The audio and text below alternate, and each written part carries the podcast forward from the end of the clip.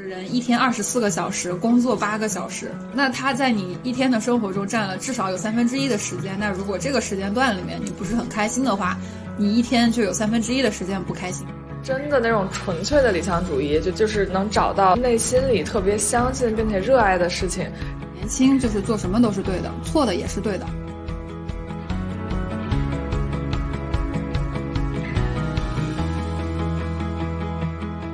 Hello，大家好，欢迎来到投石问路。这是一档严肃活泼的唠嗑式对话节目，关注城市生活、职场体验、社会文化、世界变化，希望能和你真诚交流。Find the way。我是在老年人和零零后之间反复横跳的李和二。我是经常换工作而且喜欢折腾不同事情的吴青青。我是日常七秒记忆、反射弧能绕地球一周的国姑姑。作为这档播客的第二期节目，我们希望聊一聊职场中的理想主义。职业的选择往往是主观的意愿与客观的环境共同作用的结果。当我们走上一条职场路，却又觉得不是自己真正想做的事情时，理想与现实就出现了冲突。那么，理想主义是否只是幼稚的梦，还是可以存在，只需要方法呢？今天我们就来聊一聊职场中的理想主义吧。那首先，我们先聊一聊大家都在做什么工作吧。呃，我是在互联网公司做分析师，就是带“分析”俩字儿的工作都做。我是在一个非互联网公司做电商业务的运营，这已经是我今年啊，应该是我到这个公司以来提了六次转岗之后的结果，大概就这样。何二，简单来说的话，就是在全球几个国家里面卖电子产品，我觉得大家可以简单的理解成为就是海外销售。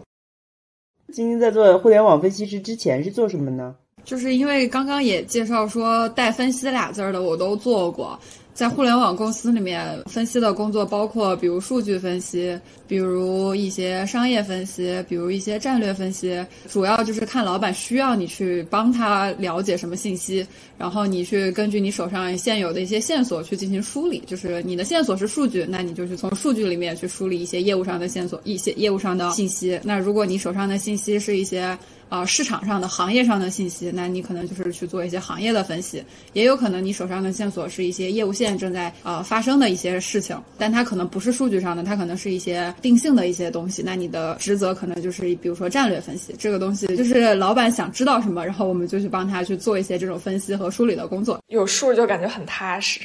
以前会觉得数据是很重要的一个东西，但是越到后面越觉得，其实数据它只是一个工具而已，它就是帮你达成目的的其中一项工具。就是你手里还可以有很多其他的工具，你可以去做一些综合性的分析和判断。对我觉得这个过程是蛮好玩的一个过程，因为你要去看的一些东西呢，大家也没有人知道它是对是错，所以就是你可以去大胆的提出自己的一些想法，然后去跟很多的人去交流、去验证、去讨论。是是这么一个过程，就可能我我我做的工作跟比如说何二的工作的差异就比较大，因为我可能真的没有办法去做一些很业务上的一些操盘的事情，或者是一些很落地的事情，因为大家的视角会不太一样。所以你自己是非常喜欢或者说非常想做分析类的工作吗？对，是的。虽然说最开始走上这条路也是属于误打误撞，因为大学里面大家也都不会有这种，就是在我们那个上大学的年代啊，现在的大学其实是会有这种课程的，在在我们上大学的那个年代，其实大家对于互联网里面有什么岗位也没有那么清楚，然后也没有所谓数据分析这样一些专门的课，然后是属于误打误撞进了互联网这个岗位，做上了数据分析，开始。就觉得还挺喜欢去抽丝剥茧的去弄明白一件事情的这个过程，所以虽然说我是换过很多份工作，但其实整体上都是在做分析师，只是说可能你的赛道不一样，或者说你手里面掌握的线索不一样，但是整个工作的性质我一直还是比较喜欢的。那姑姑呢？为什么会为什么会转岗六次？是因为你不喜欢吗？不，因为我因为我做了互联网职业体验师。并没有啊，都是机缘巧合吧。就是可能有其中一两次是我比较想争取的，其他几次可能就是正好时机机会到了，然后我选择去或者不去。那我基于这个多体验或者多变动，哎，倒也不是主动追求变动了，就是可能多体验、多看一看、多学一学不同职位或者不同行业的一些东西，然后我就就是随大溜就走了，大概是这样一个情况。那那你的你的六次转岗的岗位都是啥呢？还是说都差不太多？还是差蛮多的，就但其实每一段和每一段之间都有关联。就比如说，我其实做过市场分析，然后做过产品，做过更偏比如说战略方向的东西，然后也有做过运营。然后其实就每一段虽然岗位不太一样，但是就是它之间的业务是有衔接着，或或者说是市场是有衔接的，所以其实也不算完全的瞎跳。但整体上都是在做电商。啊，其实之前有做海外视频，然后现在是最近是在做电商，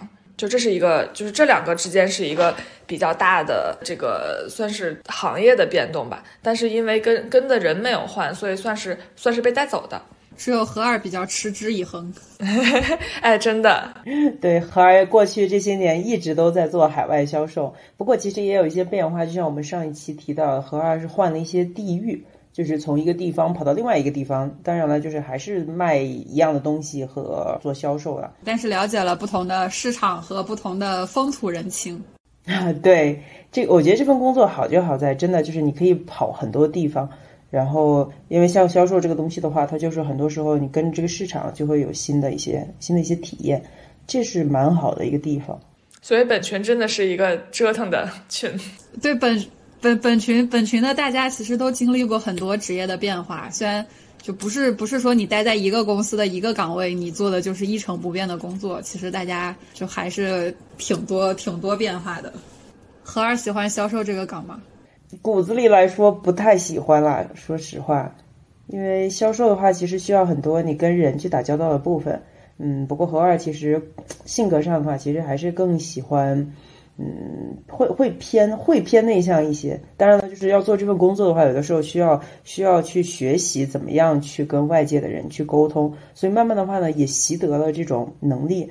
但仍然做不到那种能够很来事儿、能够很快的跟人家说上话呀这种这种能力。所以一定程度上，我觉得也是有一点误打误撞进了这个行业，但有自己的优势所在吧，然后就觉得可以一直这样做。但是不代表说很适合这个岗了。所以不能说特别喜欢，但也至少至少到目前为止没有讨厌，那还不错，都是可以接受的，都是可以成长的。对于青青而言的话，至少现在做的事情是你一直想做的事情，算是吧？怎么说呢？就之前会有一句话，就说人的很多经历也好，性格也好，他想法也好，其实都是流动的。所以说，其实你所谓的一直想做的事情，这个是在每个阶段它可能也不太一样。我只能说，我每一份职业的选择都是在当下去选自己想做的一些事情。然后，如果说啊这份职业，然后在我可预见的比较长的时间内不能给我带来啊我想要想要做的一些东西的话，或者是一些价值的话，我可能就会选择去换一个换一个职业，换一个公司之类的。目前的话，是因为我确实觉得，因为我是分析师嘛，其实需要去探索很多大家都比较未知的一些领域，通过各种各样的方式。目前的话，因为我还在一个我相对比较陌生的一个赛道，嗯，去看到一些之前可能不太了解的东西，然后能去了解不同行业的人都是怎么去怎么去玩的，怎么去运转的。在这一点上，我觉得他还是挺有意思的。然后同时呢，做的这件事情又能给公司带来一定的价值，因为大家其实也都对这个赛道会比较好奇，都想知道说正在外面正在发生什么事情，我们内部能有一些什么样的策略。所以我觉得这个事情既满足了我自己的一些好奇心，然后同时也对公司会产生一定的价值。对我只能说是一定的价值，因为我其实始终觉得业务才是最大的价值。谦虚了，谦虚了。没有，但站在我的个人的角度，我其实呃是觉得，嗯，还有一些自己的价值在这儿，就还还挺好的。嗯，都是追求价值感的人。那所以说，就是你对于职业的选择方面的话，你会看重看重哪些因素呢？我比较看重的是说，我自己想做的、想要去体现价值的这个方向和整个公司的方向是不是一致？是觉得每个公司的存在都有它发挥价值的地方。但是可能有些公司做的事情跟我自己想要做的事情会不太一样，那这个时候就可能，比如说业内有一些明星公司，他们确实给的薪水也很高，然后可能职业的发展的速度也很快，但是他想做的某些事情呢，跟我想要去做的不太一样，那可能我也不太会选择去进入这家公司，或者是说他对待员工的，他对待员工的一些态度，就比如说把员工当成一些有有些公司吧。就比如说，他会觉得员工是 是是是工具人吧，或者说大家需要去通过很长时间的这种工作，就反正是一些不太，我个人会觉得不太合理的一些制度吧。那这种这种公司，我会觉得它确实也产生了一些社会价值，但是我可能不太会选择这样的公司。我会喜欢那种可能大家团队氛围比较好一点的，就是这群人在这儿是为了去把一些事情做成，而不是说这些人在这里是为了去，比如说拿很高的薪水，或者是说为了让自己有一个地方能够安稳的躺着。就这些选择都没有什么错了，但是我可能更希望是说大家是想要把事儿做起来的，然后在这个的在做把事儿做起来的同。同时，可能大家各各自有各自其他的追求，那些都无所谓吧。对我现在可能是觉得这些东西会会比较重要一点。哎，所以今天你觉得你是就是比较有职场理想主义的吗？我觉得你还蛮是的，就是很有自己的坚持和坚守这种。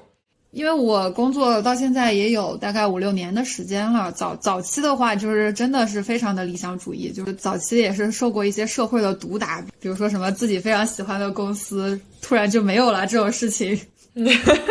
太惨了。就是我刚毕业的时候，人生的第一份工作，其实月薪只有几千块钱。是你知道，在北京月薪只有几千块钱的工作，很多很很多大学毕业生是不太看得上的。但是我当时真的很喜欢那家公司，然后我觉得它的氛围很好，而且就觉得我要跟着他一起干。结果干了没有多久，这家公司就没有了，没了。对，当时经历了，当时经历了人生中的第一次打击，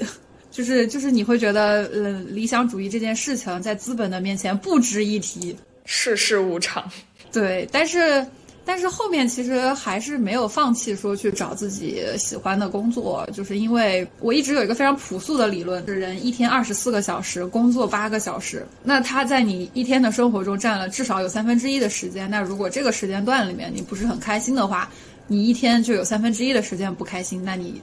何必呢？对吧？是的，就是开心最重要嘛。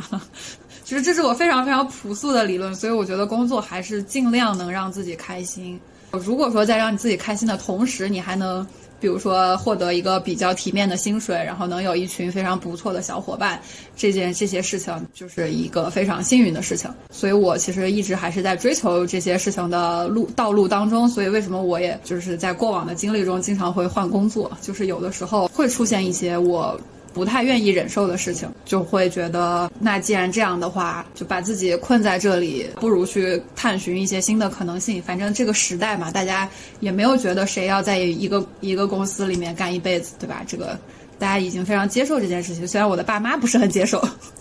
也许只是程度的差别，对，所以所以会觉得，但但最近跟以前相比有一个区别，就是我会觉得变化是经常存在的。就是如果你一直不能接受变化的话，你可能所做的事情一直都是很短的一个事情，那你可能一直都没有办法去长期的发挥你的价值。所以我最近的一些成长是意识到，有些变化是要学会去接受的。就不管是说这个变化是来自于外部，还是来自来自于你内心，可能对一些想法产生了变化。因为外部的变化是你没有办法抵抗的，你自己只是我们我们只是个打工人，对吧？有的时候老板或者是行业里的一些事情，我们也没有办法左右。所以最近开始意识到了，有些变化是需要接受的。接受了之后，如果你觉得你接受了之后还能在这个位置上去做一些有意义的事情，然后自己也不是特别难受的话，呃，是可以试着接受一下的。但不是说你要完全去放弃自己的一些追求，去做自己，去跟自己特别不喜欢的人做自己特别不喜欢的事情。我觉得也没到那个程度。比如说，现在刚毕业的一些小朋友，可能比如说会像几年前我自己一样，就会觉得一些事情不可接受，会觉得为什么世界是这样的？世界就是这样的。然后说走就走，走了几个地方，发现还是这样的。是对，走了几个地方之后，发现世界是差不多的。所以，我们青青，你看，还是见过世面的人。就就可能，因为我们还是选择了一个变化比较大的行业吧，就是我们属于互联网科技，广泛的说属于 TMT 这个行业，应该这么说啊。那确实也是，对，这整个行业就是变化很大，因为它是在在整个中国都是属于发展比较快的一个一个行业嘛。那你处在这个行业里面，你就要意识到这个行业的规律就是这样的，它有它有它它有周期，它有风口，它还有监管。对吧？就是每每一项你都是无法去用自己的力量去做对抗的，那你怎么办呢？对吧？哎，但问你们两个一个问题啊，就就是因为我最近没有想通的一个问题，就我自己不太清楚。一方面是可能我在这个团队非常开心，对周围的环境都很喜欢，但另一方面呢是这个工作具有非常强的成长性，不管是公司也好，行业也好，细分的可能赛道也好。呃，当这两者冲出现冲突或者矛盾的时候，你们会更倾向于选某一种吗？你是说很很开心的工作但没有成长，和很快的成长但不开心吗？你这个是不是有点极端？是可能没有那么绝对，但比如说有有一个地方你待的非常舒服，但是你可肉眼可见的觉觉得他可能没有那么好的发展或发挥，然后可能在另一个地方呢，在飞速的成长，但是可能周围的人或者是公司的价值观或者是他做的业务你并不是那么的喜欢，但你知道只要你去在。这个节点，你就能获得快速的成长，然后就所谓的那些什么功成名就之类的，可能会你离他们更近一点。然后在这两者之间，你们会做怎么样选择吗？我现在发现，我就觉得很难。姑姑说的这个情况，可能一定程度有点极端，但的确也很有可能出现。如果说这个行业它现在处在一个风口，又是行业的龙头的企业，那就很有可能是因为这样的一个一样一个大势把它推着。然后你就可以在这个大势中的确是获得很好的一个成长的机会，但不代表说这个团队本身就很好，就很厉害，或者是人都怎么样的。也许他真的就是一个很烂的一个团队，但他就是赶上这个势头了。何二是觉得呢？有的时候，有的时候成长是痛苦的。而且我觉得大部分时候成长是痛苦的，就是我以前也待过一些让我觉得非常舒服的一些团队，工作工作生活的节奏的平衡也不错，然后人也非常好，很优秀。但是在那样的团队中的话，我可能属于自虐型的吧，就是在那个情况下，其实我的成长速度并不快，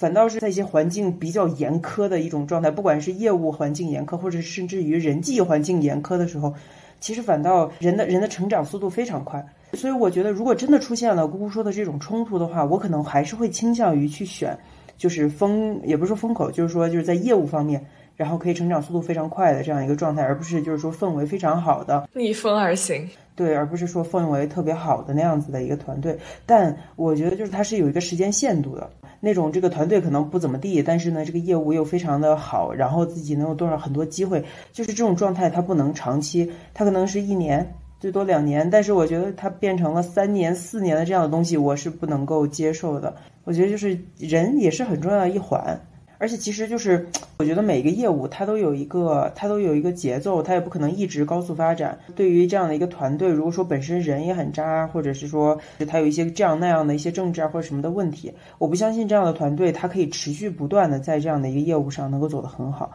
本身这个团队自身的问题，应该就会导致它在一个它只能是一个短期的。它也不会有长期这么好的一个情况。就是首先，我觉得这两个选项确实比较极端。但是如果说一定是两个极端情况下的二选一，我可能跟何二的想法比较一样。就人是需要成长的，就是但你成长之后，不是说不是说你要永远去忍受这种你觉得很很不开心的工作环境，而是你成长了之后，你的选择权会更大，你可选的面会更广，你可能会不再面临这种二选一的极端情况。你可能会找到第三条路，就是这条路，你能在一个比较舒适的工作环境里，因为你已经有了一些能力，那你的你的成长的提升可能不依赖于环境或者不依赖于团队，你可能有一些自我提升的一些方式，或者是一些其他的情况，反正你的选择面会更广。对我是我是这么理解的，但如果是对我自己选工作这件事情来说，因为我可能因为换的工作也比较多，然后因为一直是做分析师，也会一直看行业。所以，我对于自己比较感兴趣的赛道啊，还是有一些相对比较明确的一些划分啊。如果说这家公司它做的事情跟我想做的事情完全没有任何的关系，就就是哪怕它增速非常高，但是我可能在这个阶段吧，在现在这个阶段，可能不太倾向于就去去选择这家公司。对，但这个也是我经过几年摸爬滚打之后才摸索出来自己的一些一些价值偏好或者是一些兴趣的点在。对，但是如果是面临二选一，而且自己心里没有很明确的偏好的话，我觉得去成长一下挺有好处的。这样这样的话，在你找在你知道自己喜欢做什么、不喜欢做什么的时候，你有很足够的实力去做这个选择，而不是说你想去做选择的时候被别人在在拒之门外，或者是怎么样。我还蛮同意的，先苟着，然后获得力量，再做新的决定。可能在人生不一样的阶段，去这种这种偏好也不一样。假设说这是一个这是一个财富自由的人遇到了这样的一个问题。那我想他可能就比如说想要一个更好的氛围的一个团队的可能性会高一点，可能哈。我觉得就是人，如果这个人处在不同的阶段，他做的一个选择也不一样。财富自由的人可能不需要工作。不不不，财富自由的人才需要工作呢。这个时候意义就很重要了。这个反正想法是会流动的嘛。但是姑姑为什么会问出这样的一个问题？是因为最近陷入了这种两难吗？倒也没有，就只是在思考，就是给自己一个假设，如果是这样会怎么选？但我想了想，可能也会是偏就跟你们两个差不多的这个方向。那姑姑，你现在做的这个事情，就是是因为你之前跟的那个老板，所以你跟着去做了，还是说你真的非常喜欢做这个事儿？嗯，我来这个部门算是一个是很喜欢当时老板，还有一个就是觉得这个大方向，就这个行业是一个发展比较好的方向，加上又没有做过，因为视频电商和社交，就在我当时看来，其实是就互联网比较大的三块业务嘛。我觉得拓展一下，多了解一下也没有什么不好，所以就就本着这个就是提高认知，就多学习一些东西的这个这个想法，然后就过来了。什么是所谓的职场的理想主义？你们会怎么去看这个事情呢？你们觉得以对于一份工作来说，什么事情是比较重要的呢？我觉得就是真的那种纯粹的理想主义，就对我来说，可能就是就是能找到内心里特别相信并且热爱的事情，然后能去为这个事情抛头颅洒热血也好，然后尽自己一切努力想要把它做成也好。如果有这么一个东西存在，它可以影响你的职场选择。就是你在职场选择的时候，可能你对于价值感或者是自己的喜好的一些追求，可能没有那么那么的明显，因为，对吧？就是人生有那么多的事情要做，他们不一定都得是工作，这也是一种选择。如果说你遇到了你愿意把自己百分之百的喜好都投入的工作，那非常非常的幸运。那如果没有的话，其实你可以去分配你的自己的喜好值，对吧？你可以分配百分之。六十是喜欢你自己的工作，百分之四十是喜欢你其他的事情，就我觉得都挺好的。真的抛头颅洒热洒热血的事情，人能遇上是很幸运的事情。对，所以我说这是这是第一种，就是极端的职场理想主义。但更多的人其实还是处在说，如果能找到自己比较喜欢、能接受，而且跟团队相处合作都比较愉快的事情，其实就已经算是不错了。就是当你们听到身边一些声音说职场理想主义不太接地气的时候，你们会怎么想？就肯定会有人觉得很幼稚嘛。因为我之前也有跟我自己的 leader 讨论过这个问题，他是。就我们俩认识有很多年了，早期的话，我真的就是会有很多事情不可接受，就会觉得看不惯、看不下去，会很质疑这件事情到底有什么意义，为什么要做这个事情。然后，但是就是在跟他一起工作的这么长的时间里面，会慢慢去意识到事情不会是十全十美的。然后，因为他总是批评我既要又要还要都要全要。对，就是没有很完美的事情。他会觉得说，你有的时候过于理想主义，你可能成不了事情，因为你确实要学会去接受一些你没有办法去改变的事情。呃，这样的话，你才能才能用更现实的办法去最终达成你自己想要达成的一些目的。所以说我我我现在已经很接受空谈理想是一件没有任何意义的事情。之前有一个词嘛，是现实的理想主义者，我觉得这个词说的非常好。然后其实还有一个对应的词叫理性的乐天派。对我觉得你没有办法就去保持盲目的乐观和去维持绝对的理想主义，因为这是职场，人家是给你钱让你干活的，不是让你在这里做白日梦的。然后你要拎得清楚自己心里什么是绝对不能接受的，什么是可以接受继续去看看的，什么是非常喜欢非常好的。如果你清楚自己心里的一些价值排序的时候，你在做选择的时候会更有倾向性一些。当然，你也不是说你每次选择你都能做的非常斩钉截铁，不可能，对吧？就是大家还是会还是会很纠结，还是会很犹豫。但是慢慢的，你选择做的多了，你你心里的倾向性会越来越明显，你就会越来越靠近自己的目标。所以我觉得目标还是要有，但是不是说你你就盯着那个目标。然后，所有一切不符合他的事情，我通通的都拒绝。早早年间，我可能真的是这样的。现在，我会觉得，可能人还是要成长一些吧。所以，姑姑怎么看这个事情呢？我是一度觉得，就只有金字塔尖的人才有资格谈理想主义，就不管是职场也好，还是其他什么也好，就是我说是最纯粹的那一种，就因为只有他们就是有足够多的钱或者社会资源或者是权利也好，然后可以去做一些真的是漫无天际的，就或者在其他人看来不可思议的事情，比如说马斯克，我分分钟就要搞人机接口，我分分钟就要搞什么是卫星还是什么东西，但大多数人对大多数人来说，可能没有这些资源去做完。完全是自己想做的事情，然后所以就会或多或少会有一些妥协。呃，有幸我之前待过的一两个业务，然后老板也是很 open 的人，所以会分享一些他们的视角，然后也能够以一些比如说就大小项目负责人的视角去看一个业务，然后就会发现，其实你如果是作为一个所谓底层员工，然后你可能只是说我要做事情，我希望能按照自己的理想做事情，但你真的站到了那个管理岗位，你就会发现。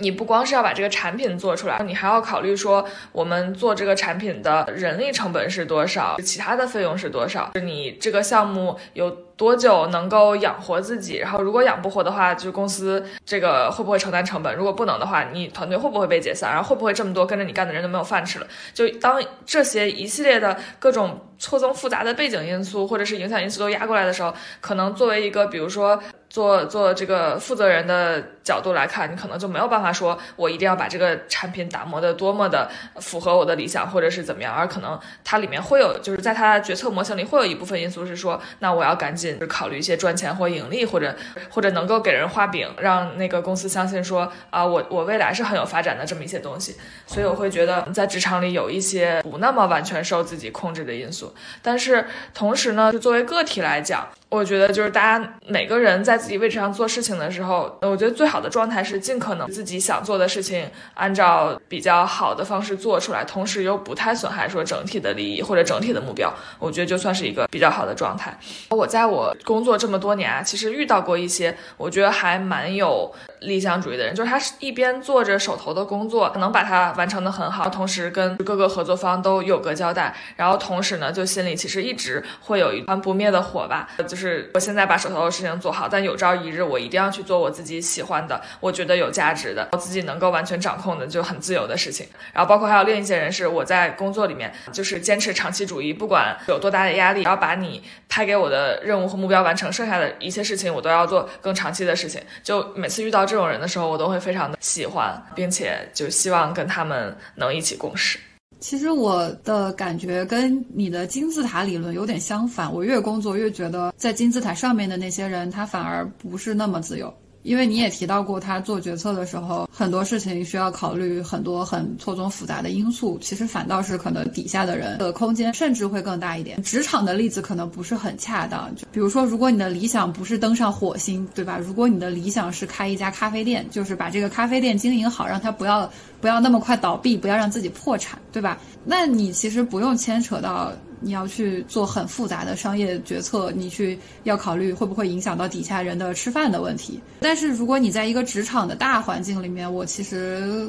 我很少看到会真的活得很轻松的中层吧，高层可能我很难判断他们背后是不是活得很轻松。所以我其实没有觉得说在站在金字塔尖上的那群人，他们真的就想做的事情大口一张，这个事情就能成。我觉得也不是。只能说他们可能确实有地位、有金钱、有这个机会去做这件事情，但是他们能不能自由的选择说我就要投人、投精力、投钱、投我所有的资金，然后去做这件事情，这件事情就一定能成，也很难讲。他能下得了这个决心也很难。所以我觉得可能在不同的阶段，大家做做出一些不要让自己难受，也不要让别人难受的选择，就已经很不容易了。我觉得你刚才说的自由其实是相对的，就是没有绝对的自由。你得到一个什么东西，你就会失去什么。就比如说你站在金字塔尖儿，然后你得到了钱，得到了地位，但是你同时的话，你可能也失去了一些，比如说你能够看起来最简单的一些自由，能够在一些时间，比如出去走走，或者是要陪自己家里的人，或者怎么样。但是如果你在底层的话呢，你可能没有那些东西，然后你少了很多想买什么买什么，或者说想想想看什么看什么的这样的一些自由。但是同时的话，其实又拥有了一些其他的。可能就是老婆孩子热炕头的那一种自由。所以我觉得没有绝对的自由，这种东西都是相对的。就是如果我们就说到每一个人他的理想是什么，如果他真的已经说已经看到了自己的理想是什么，那么为了实现这个理想所需要的东西是什么，其实够了。所以，假如说真的有金字塔这个东西，你在顶上还是在底上？我觉得都不影响所谓的人能不能做理想主义这个事情。我觉得理想主义这件事情可大可小，你不能因为一个人的理想是改变地球，你就觉得这个人的理想主义非常伟大；一个人的理想是老婆孩子热炕头，你就觉得这个理想非常的渺小和微不足道。我觉得不是这样的。不管你在什么位置，只要你有自己想做的事情，然后这个事情不损害其他人的利益，同时你自己能够非常愉悦，而且你还知道怎么去实现它，这种比较能脚踏实地的，我觉得这种理想主义都是。都是非常值得尊敬的。它比那种你站在一个底层小民的位置上，你就空口说我要去登火星，对吧？理想看起来非常的伟大，但是没有什么实际的意义。就除非他真的为之付出了付出了一些努力。所以我觉得理想主义这件事情本身没有大和小，也没有对和错，只是说你要明白这件事情对你来说到底有多重要。你是真的是为了不顾一切你也要去实现它，还是说它只是一个看起来很美的梦？就这样讲好了。大家还有什么想跟我们的听众朋友们说的吗？想跟我们不存在的听众朋友们说的吗？说什么呢？我们会有很多听众朋友呢。我们三个人就是三个听众呀。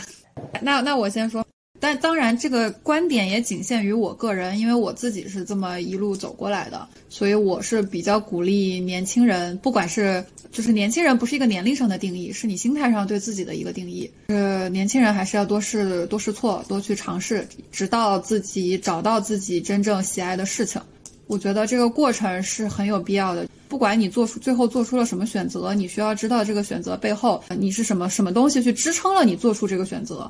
我觉得这件事情非常的重要，不是说你可能你找到自己喜爱的事情之后，你就一定要去选择它作为终身的事业，因为呃每个人都会有现实因素的考量，这个不重要。但是我觉得你一定要知道自己心里真的喜欢的事情是什么。如果还不知道的话，就就去试一试。是因为年轻的时候试错的成本是很低的，就是大概十八岁的时候，有人跟我说过一句话，大概的意思就是说年轻就是做什么都是对的，错的也是对的。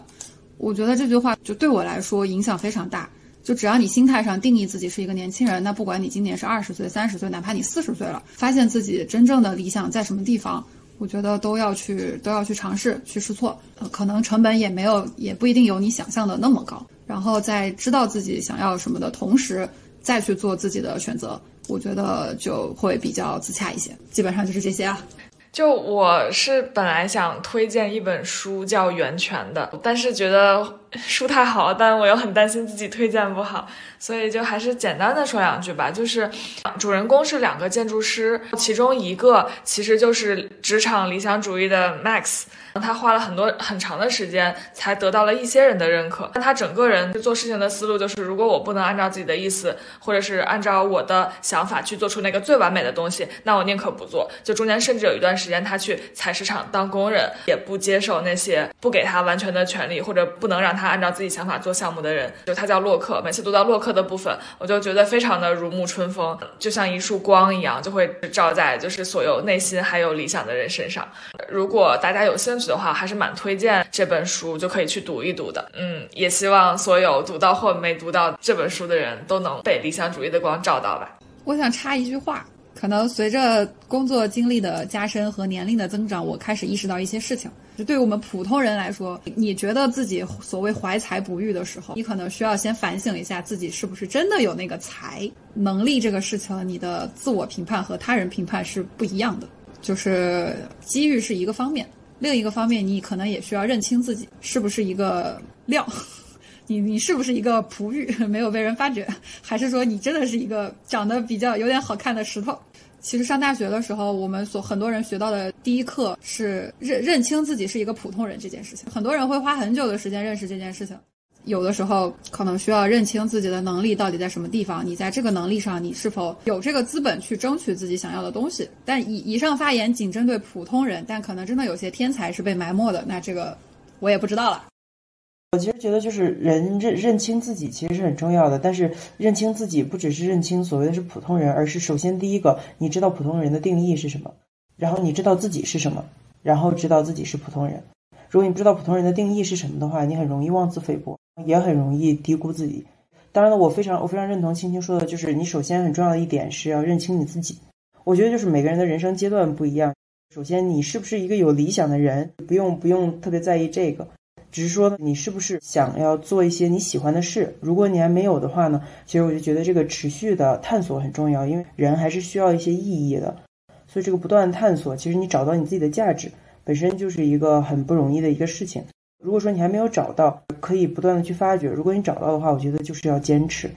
还有很重要的一点，我总觉得人是没什么问题的，很重要的是方法。我可能还是比较实际的一个人，我既想做，同时的话呢，我就觉得光想不够，你肯定要找一个方法。只要你不断的去探究那个方法，到最后一定会有所成的。这是我对于怎么样现实的去实现理想的一些想法。